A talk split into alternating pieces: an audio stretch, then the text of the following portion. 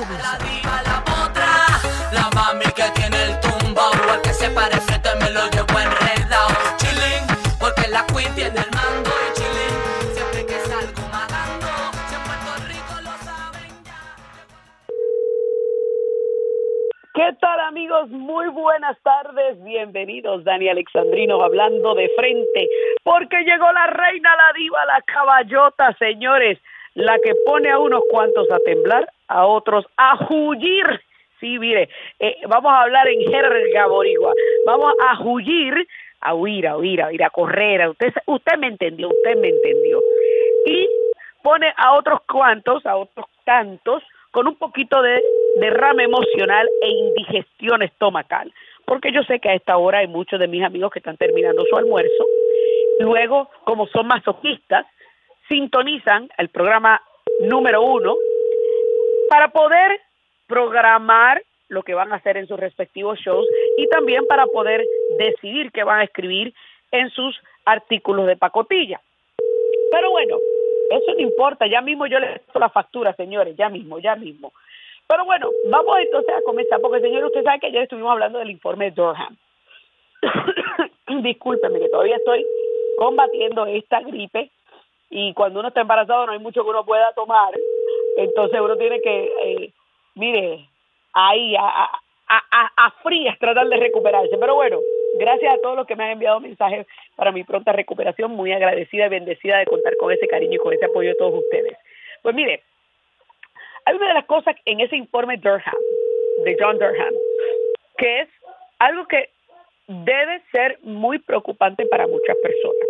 Más allá de la, de la falta de ética, de la falta de moral, eh, de la indisciplina del FBI a la hora de, la, de manejar el Crossfire Hurricane Investigation, eh, que obviamente demuestra que hubo sesgo político y que los motivos o las motivaciones para esa investigación fueron meramente políticos.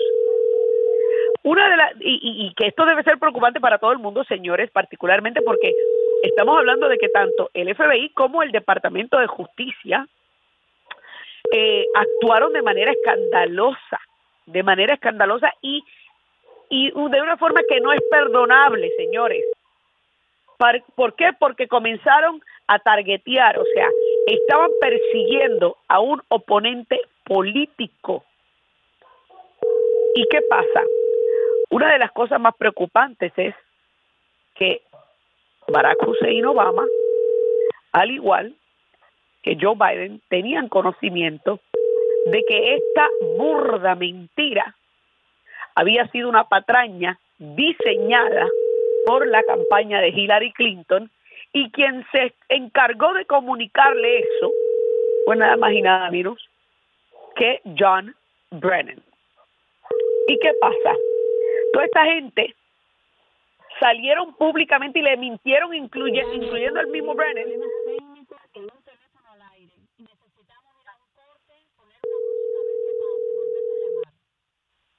Okie dokie, no problem.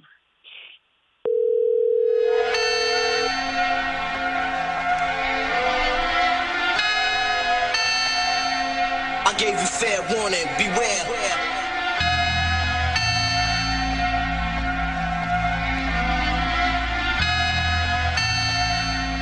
Gave you fair warning, beware.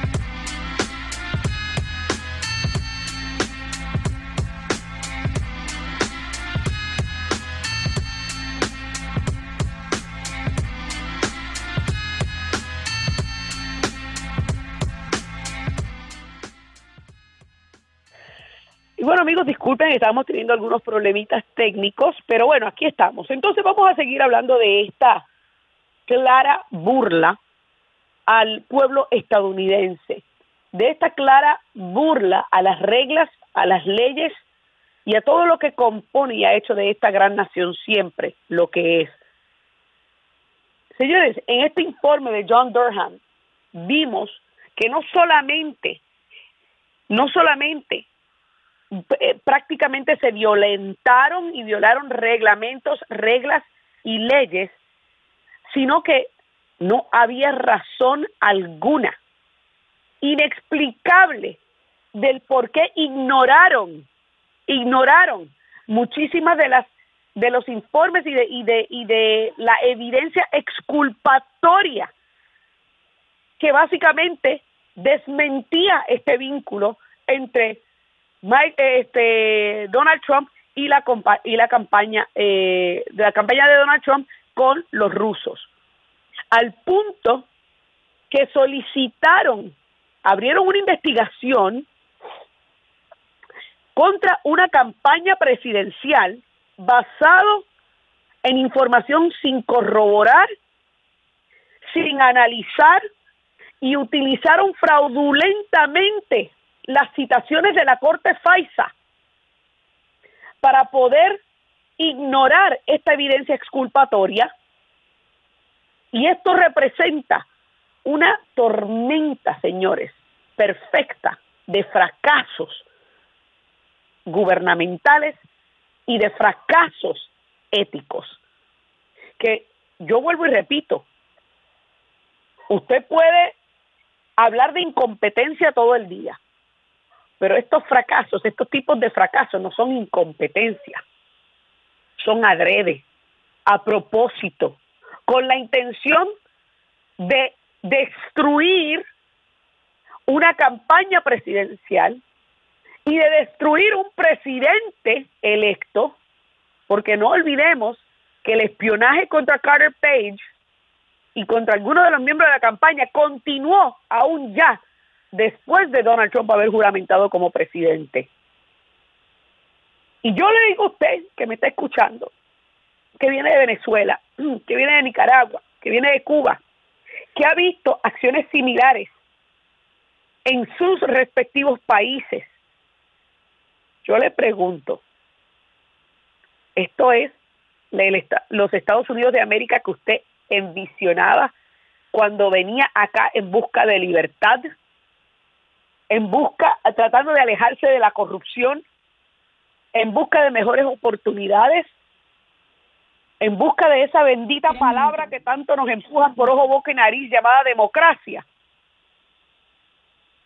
Porque si esto no es lo que usted buscaba y esperaba, entonces este informe debe preocuparnos a cada uno de nosotros de cómo se utilizaron las agencias de ley y orden como los testaferros personales del departamento de la campaña de Hillary Clinton primero y posteriormente de la campaña de Joe Biden. El Partido Demócrata ha sido experto y notorio en la utilización de las agencias de ley y orden para la persecución política de oponentes políticos. Señores, este escándalo es aún más grande que Watergate, el escándalo de Richard Nixon. Pero usted sabe cuál es la diferencia y el por qué no hay nadie diciéndolo y no hay nadie actuando al respecto. Porque lamentablemente la prensa en este país ha dejado de ser responsable. Porque lamentablemente la prensa de este país ha dejado de ser fiscalizadora porque lamentablemente la prensa de este país está en la cama con el Partido Demócrata y porque lamentablemente la prensa de este país tiene un doble estándar a la hora de determinar acciones que son correctas o acciones que son antiéticas. Y como se trata del Partido Demócrata, pues se hacen de la vista larga. Pero este informe únicamente detalla, detalla con exactitud lo que estuvo dispuesto a hacer la campaña de Hillary Clinton para interferir en las elecciones del 2016 y que gracias a Dios que en aquel momento le salió el tiro por la culata y no le funcionó.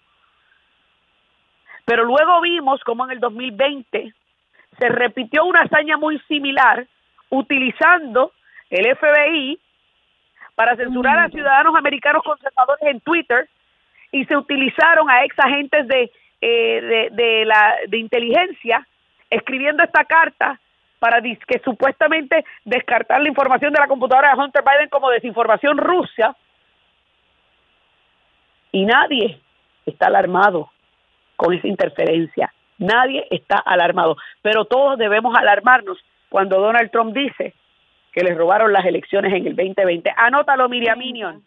¿Dónde estás tú justificando y excusando todas estas acciones y el informe de, John Durham?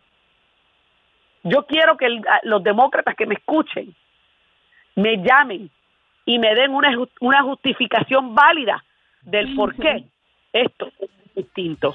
Señores, tengo que hacer mi primera pausa. No se muevan. Ya regresamos con Daniel Alexandrino hablando de frente aquí a través de Americano Media.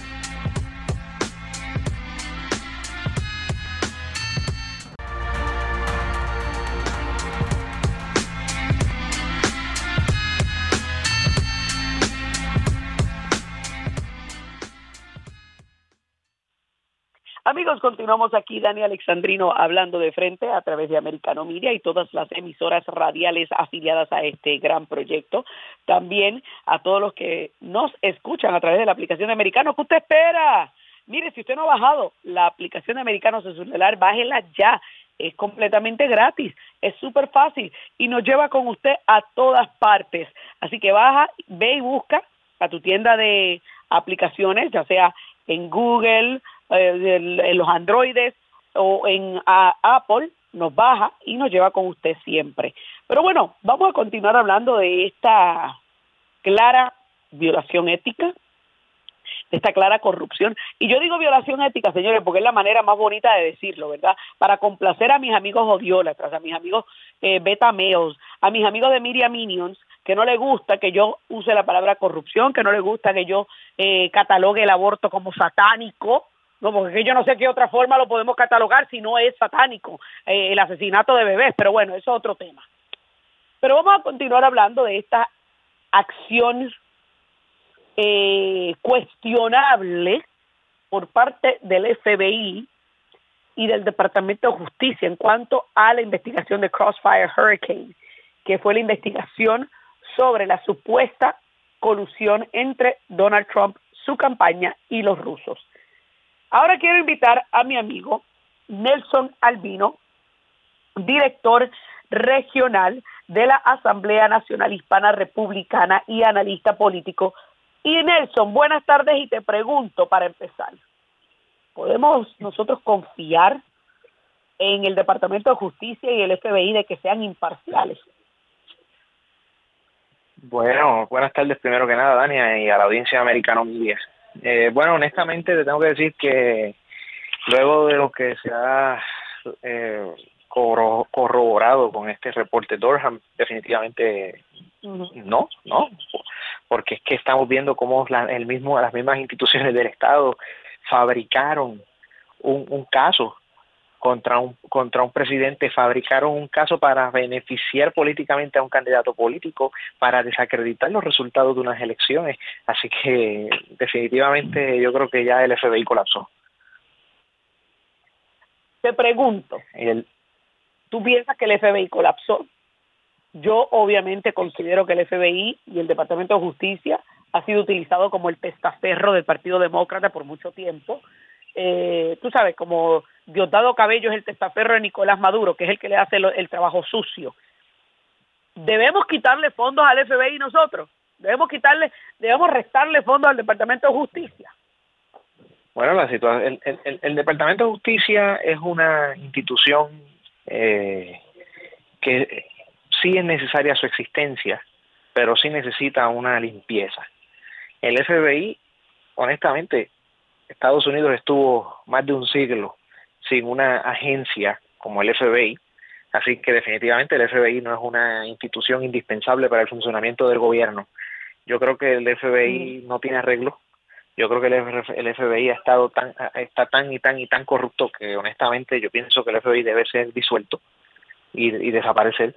Y en cuanto al Departamento de Justicia, definitivamente menos fondos y también una auditoría congresional bastante amplia, porque no cabe duda que ahí dentro del Departamento de Justicia hay fiscales y, y oficiales que no están cumpliendo con su deber constitucional y están utilizando el poder de sus cargos para beneficiar políticamente a sus aliados y amigos. Y, y ahora que tú dices eso, o sea, todo lo que hemos estado, yo estoy analizando esto del John Durham Report, pero también en las últimas semanas hemos escuchado el testimonio de Michael Morell, este, que dicho sea de paso, admitió haber ayudado a los demócratas durante tres distintos ciclos eleccionarios. Y yo me pregunto en qué momento alguien va a presentar cargos contra esta gente por interferencia en las elecciones. O sea, en el 2012 Michael Morell admitió haber cambiado los talking points en cuanto al tema de Benghazi para beneficiar a Barack Obama en contra de Mitt Romney. Luego en el 2016 él formó parte de esta patraña, de esta mentira de lo de la colusión rusa. Y luego en el 2020 él admitió haber sido el punto de partida y la conexión entre Anthony Blinken y los 51 exmiembros de, de la comunidad de inteligencia para redactar la carta que catalogaba la computadora de Hunter Biden como desinformación rusa.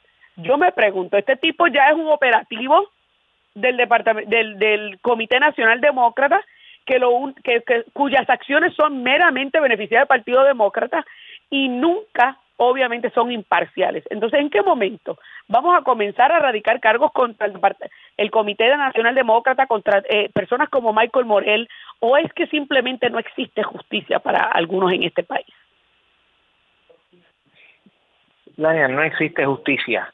Tristemente te lo tengo que decir, no existe la justicia porque en, un, en una nación de ley y orden, Michael Morel ya estaría preso en una nación de ley y orden, Michael Morel estaría preso. En una nación de ley y orden ya le hubiesen metido cargos criminales a los miembros del Comité Nacional Demócrata, empezando por el, por el presidente del comité para abajo. Si esto fuera una nación de ley y orden, todos estos agentes del FBI y todos estos fiscales federales que se prestaron para este para esta patraña ya estarían destituidos de sus cargos y también estarían presos y enfrentando eh, eh, la justicia en corte. Así que, ¿qué justicia hay? Todo esto está todo esto ha quedado todo esto ha quedado en evidencia pública y no hay nadie enfrentando las consecuencias. Claro, claro. Eh, te, te, voy a poner un audio a Master Control. Si por favor me puedes poner el audio número uno, que lo teníamos para el primer segmento y por los problemas técnicos no lo pusimos. Yo quiero que tú escuches esto, eh, Nelson, y luego continuamos. I would leave it to the Department of Justice to speak to. Talks often about how he wants the DOJ and FBI to remain independent and um, you know above the fray. That report seems to reflect the opposite. Is does he agree with uh, Special Counsel Durham that there needs to be wholesale changes at the FBI? Again, that is uh, with the Department of Justice. That's not something that I'm going to speak from the podium. As you just stated in your question, we believe in an independent uh, de- Department of Justice. That's what the president said when he was running, and that's what the president has said the last two years. Thank you so much. I'll see you guys in Japan. Salió huyendo salió huyendo Karine Jean-Pierre, la secretaria de prensa de los Estados Unidos, cuando le hicieron preguntas respecto a este reporte de John Durham, que obvio demuestra todo lo opuesto a lo que ella dice, que supuestamente el Departamento de Justicia es independiente, que el Departamento de Justicia se supone que sea imparcial, que el Departamento de Justicia... Entonces, yo te pregunto, ellos están también, la administración que prometió ser la más transparente, están también a la evasiva. Bueno, eh, esta gente han estado a la evasiva desde el día uno, Dani. Y, y, y ante esta situación, pues no cabe duda que más evasivos van a estar, porque esto demuestra, eh, eh, esto, esto, olvídate de si reivindica a Donald Trump o no. Estamos hablando que dicho sea de paso lo reivindica. Sí, sí, pero, pero, pero sacando la figura de Trump a un lado. Aquí esto, aquí esto es algo más importante que esto es que Trump. Aquí estamos hablando de que las instituciones del Estado están siendo corrompidas y utilizadas para persecución política, para interferencia electoral y para quitarle credibilidad a un gobierno electo. Y Trump es un Trump es un ave de paso, que lo que le quedan son un par de años de vida porque tiene setenta y pico, pero dentro de 20, 30 años con los presidentes futuros que vayan a venir, vamos a, vamos a permitir que, que siga ocurriendo. Ese es el problema. Claro, claro. Y Porque es una- recuerda que los líderes, los, li- los líderes son aves de paso, pero la, los líderes son aves de paso, pero la nación permanece ahí, siempre. Y eso es lo que hay que defender, el país. Qué bueno que lo dices, eh, Nelson, porque tú tienes toda la razón. Yo creo que esto es algo que es más grande que Trump. Esto es un problema que, que abarca más que simplemente la figura de Donald Trump o lo que le pudieron haber hecho a Donald Trump. Esto es un, te- eh, es un tema de en lo que nos hemos convertido como eh, con estas acciones criticar a las repúblicas bananeras que son tan plagadas de corrupción, cuando aquí en los Estados Unidos se está haciendo exactamente lo mismo que se están haciendo en esas repúblicas bananeras, como por ejemplo persecución política contra un oponente político. Y yo creo que cada persona que nos escucha, Nelson, eh, como tú bien lo dijiste, tiene que pensar en eso. Esto se trata del futuro de la nación. Esto se trata de qué es y de qué son capaces de hacerle a futuros líderes o a futuros candidatos este, eh, si se lo hicieron a Donald Trump. Y yo creo que cada uno de nosotros tiene que hacerse esa pregunta y estar dispuesto a dar la lucha y la batalla por la preservación de la nación. Nelson Albino, te quiero agradecer. Tienes 30 segundos, no sé si quieres decir algo más en 30 segundos. Definitivo, eh, eh, Dania, eh, concurro con tus palabras. Esto es algo mucho más grande que, que, que la figura de un político. Aquí estamos hablando de que Estados Unidos está cayendo en el tercermundismo, en la, en la República Bananera. Y eso es lo que hay que evitar. Excelente. Muchísimas gracias, Nelson Albino, analista político, también director regional de la Asamblea Nacional Hispana Republicana. Amigos, ustedes no se muevan, que ya mismo regresamos con más. Dani Alexandrino hablando de frente aquí a través de Americano Media.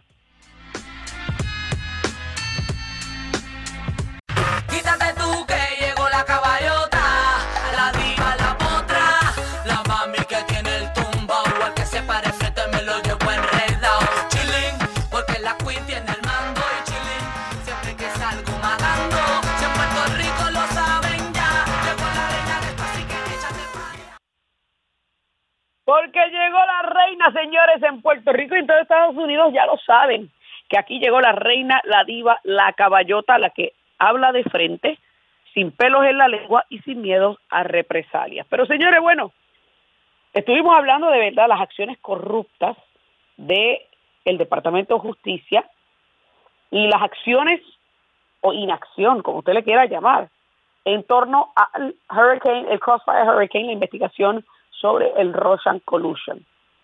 Pero ahora, ahora, ayer yo les hablé a ustedes sobre el hecho de que supuestamente habían desactivado la unidad completa del IRS que está investigando el fraude eh, de impuestos de Hunter Biden. Pues señores, ahora yo digo, usted, usted tiene que escuchar a Hogan Gidley, ex secretario de prensa de la campaña de Donald Trump, sobre precisamente el tema de Hunter Biden. Vamos a escuchar. The fact is, the timing of this stinks. It's obvious it's retaliatory. When this information starts to leak out, the left, regardless of the topic, whether it be critical race theory being taught in our schools, transing your kids behind your back, election integrity, or Hunter Biden's laptop, or, or the IRS, they don't like transparency. They don't want anyone to know what they've been doing or how they're doing it. And if one voice steps forward, even though they are guaranteed whistleblower protections, it doesn't matter. They blow right to the law and go after them or pull them off the case. Ahí ustedes escucharon de cómo prácticamente el gobierno se está haciendo de la vista larga en el tema de la computadora de Hunter Biden. Señores, mire, yo le voy a decir usted una cosa. Esto no hay que ser un genio para entender los tiempos en los que estamos viviendo. Yo quiero abrir las líneas telefónicas al que quiera llamar y comentar 305-482-6588 o al 786-590-1623 o 1624. Porque lo que estamos eh, viviendo y lo que estamos viendo ocurrir es una justicia coja. Sí, señor, una justicia coja. Usted le puede llamar como usted le quiera llamar. Yo la llamo justicia coja. Se supone que la justicia sea ciega. ¿Qué quiere decir eso? Que no vea ni color, ni raza, ni persona, ni hombre, ni mujer, ni, ni ideología política, ni nada. Pero lamentablemente ya eso en este país dejó de existir. La justicia ya no es ciega, la justicia es muy partidaria. ¿Por qué? Porque hemos visto las acciones del Departamento de Justicia en cuanto a la figura de Donald Trump se refiere y los republicanos conservadores, y hemos visto la inacción del Departamento de Justicia y las autoridades federales en el tema y las acciones negligentes, bueno, negligentes no criminales de Hunter Biden, en donde están arrastrando los pies. Porque, óigame, vuelvo y repito, y tengo que comparar con Al Capone, usted sabe, el mafioso, uno de los mafiosos más reconocidos de la historia de los Estados Unidos, que para allá, para los, eh, la época de los 1900 tantos, 20, eh, lo que lo llevó a la cárcel Al Capone no fueron sus crímenes, no fue la delincuencia, fue la evasión de impuestos. Entonces, Hunter Biden tiene diversos crímenes, diversos crímenes, pero todavía es la hora que no se le procesa ninguno.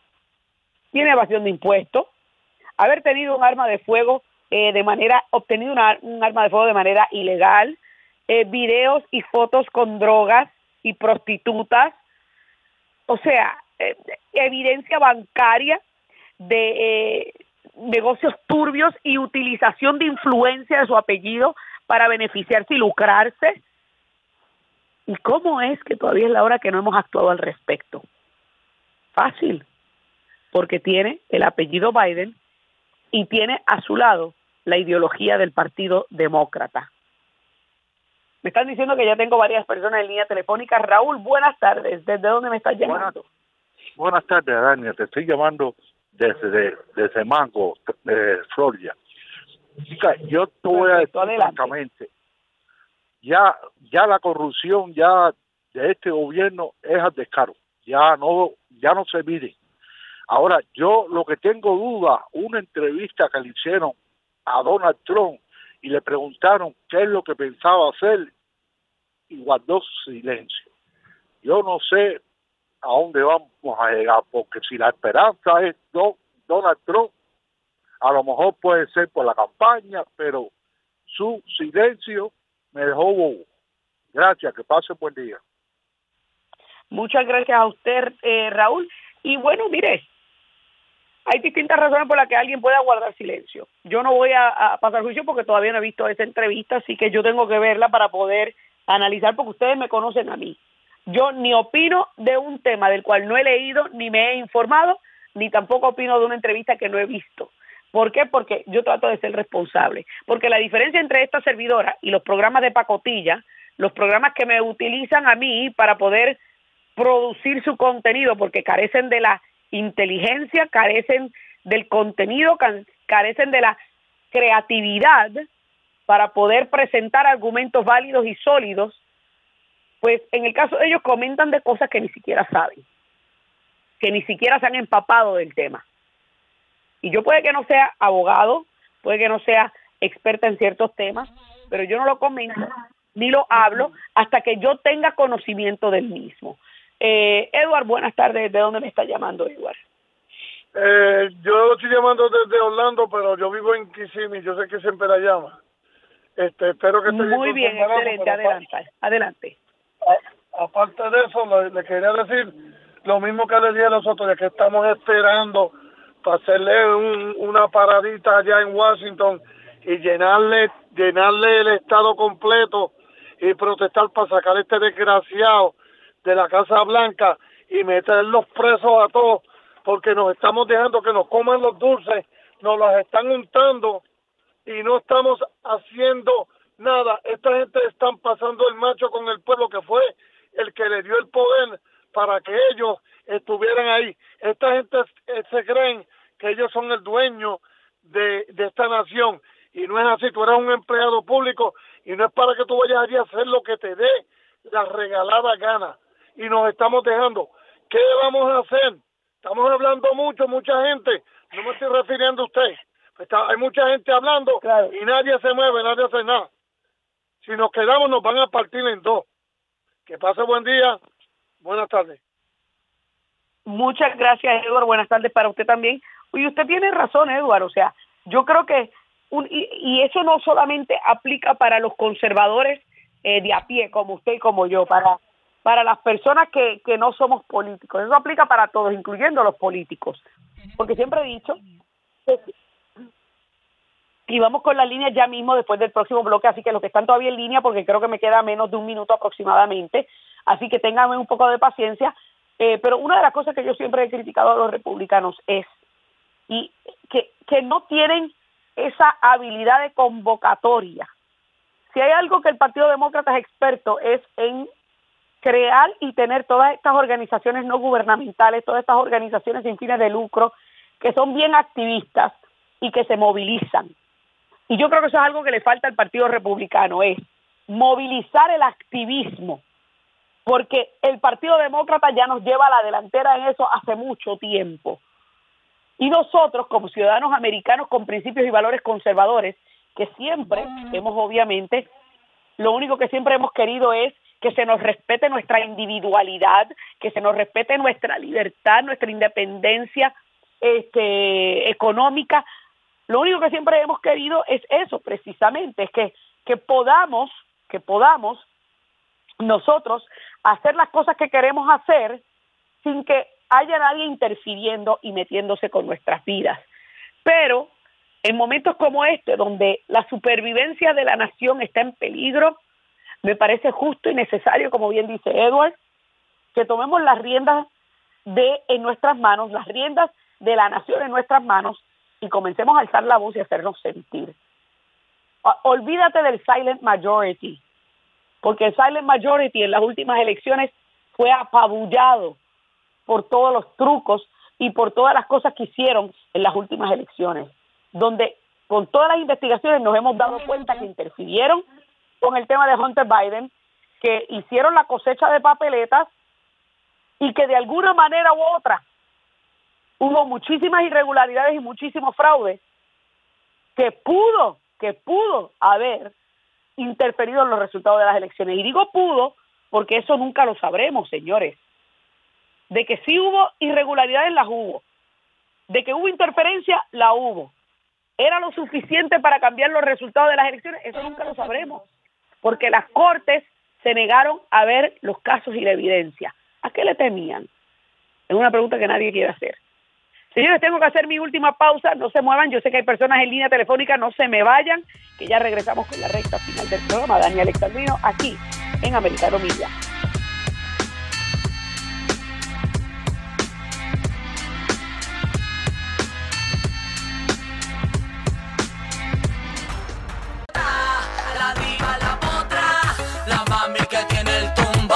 Se me lo llevo enredado. Chilling, porque la queen tiene el mando y chilling, siempre que salgo pagando, si en Puerto Rico lo saben ya.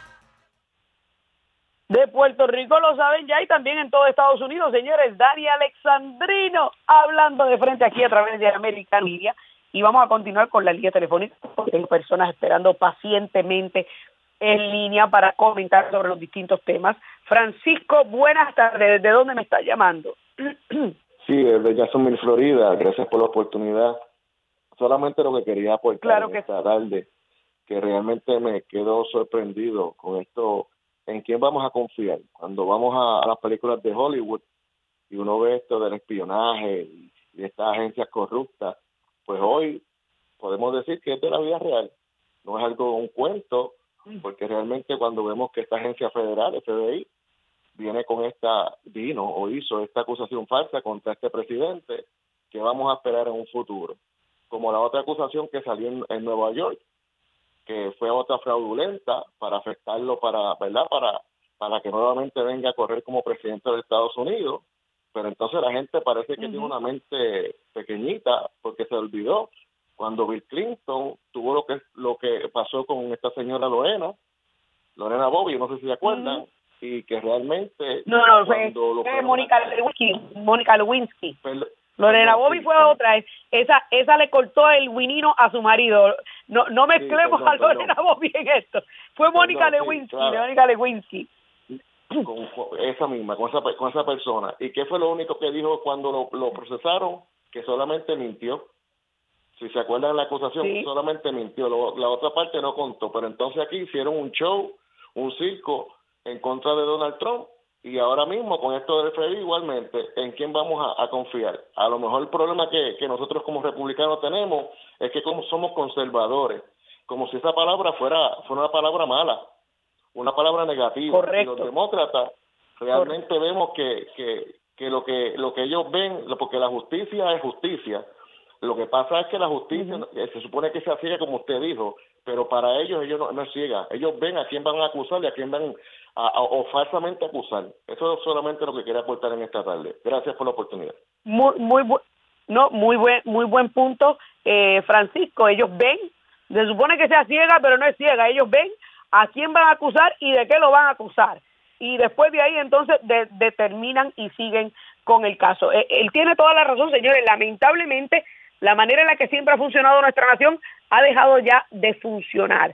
Se ha apoderado la corrupción de nuestro país a niveles extravagantes y yo creo que cada uno de nosotros debe estar preocupado por el futuro del país.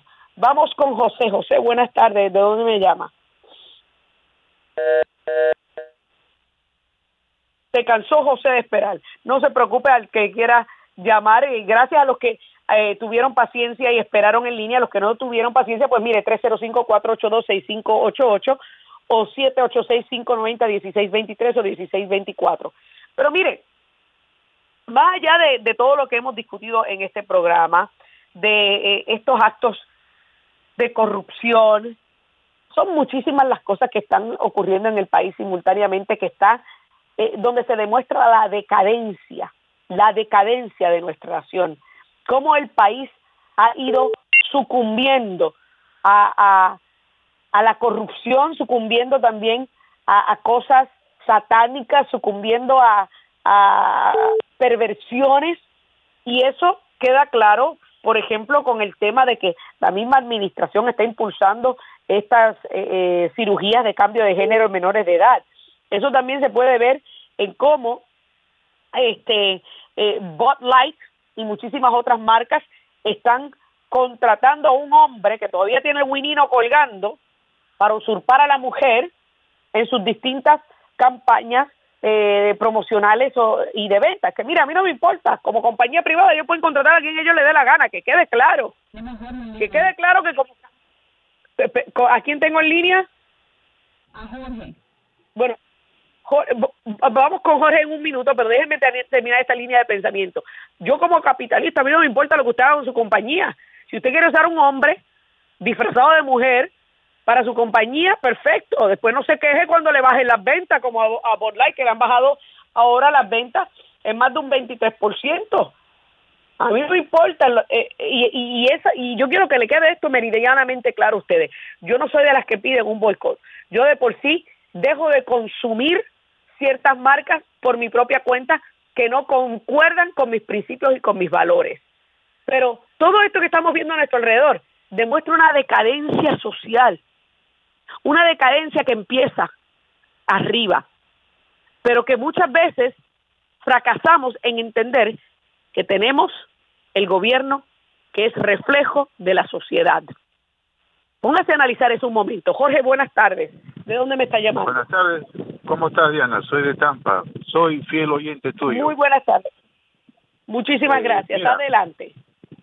Mira, eh, debería de convocar, Diana, debería, tú sabes, como abanderada de todas las injusticias, como dice el señor yo y una opinión, convocar a una marcha hacia Washington, de verdad que sí, y te apuesto todo lo que tú quieras, que la gente te apoyaría y muchos políticos te apoyarían porque esto, así como se convoca en otros países, debería haber un movimiento acá, así como hay un movimiento uh, Black Lives Matter y todo eso, también un movimiento conservador que decir ya basta, porque si seguimos solamente opinando por la radio, en shows, porque ahorita acabas tu, tu programa y sale marcando con la esposa. Yo quisiera que tú tengas un debate con Juan Hernández me gustaría tremendamente, porque esa señora habla y habla eh, sandeces, ¿me entiendes? Yo, yo, que tú le invitarías a un debate a ver qué tal es su calibre de ella, porque imagínate. Jorge, primero ¿Ah? que todo, yo aquí, o sea, y, y, y yo me enfoco en mí, en Dani Alexandrino, y el que hable de mí es porque obviamente quieren hablar del número uno, porque no van a hablar del que está en el quinto lugar ni en el séptimo lugar. Hablan de la que está en, en primer lugar, porque todos quieren emular y repetir. Pero yo aquí he invitado, y, y, y, que quede claro, aquí al aire yo le he dicho en repetidas ocasiones, el demócrata que quiera venir al aire a hablar y a debatir conmigo, está bienvenido a hacerlo, está bienvenido. Yo lo he Pero hecho Diana, en repetidas deberíamos de ocasiones. convocar y hacer una, una, deberíamos de hacer una marcha a Washington, de verdad que sí, de verdad, el pueblo lo Eh, eh, pide. Estoy de acuerdo, hay muchas El personas que piensan eso, pero usted sabe. Claro, claro. Y yo estoy de acuerdo con usted, Jorge. Me parece que muchos conservadores tienen o temor de las acciones de esta administración o simplemente piensan que todo se va a resolver por inercia. Por inercia. No, yo no tengo ningún no, problema en decir, mire, señores, ahora mismo yo no me puedo ir a hacer una marcha porque estoy embarazada. Pero yo no, tengo ningún claro, problema. entendemos, entendemos, pero podemos hacer una marcha. pero yo sí considero que es importante alzar nuestra voz. El Partido Republicano siempre ha sido flojo en el activismo. Y si el partido no lo va a hacer, entonces nosotros como conservadores tenemos que ser activistas y tenemos que levantar la voz de alerta. Y tenemos que seguir educando y tenemos que seguir regando la voz to- sobre todas estas malas acciones y, y sobre toda esta decadencia gubernamental y decadencia social que muchos lamentablemente no se enteran porque están viendo Univisión y Telemundo y Univisión y Telemundo son otros No, que es- son eso no otros sirve, de los, de eso los no miembros de la extensión del Partido Demócrata. Eso no sirve, exactamente. Bueno, gracias Diana, pero piénsalo, hay que convocar a una marcha, gracias.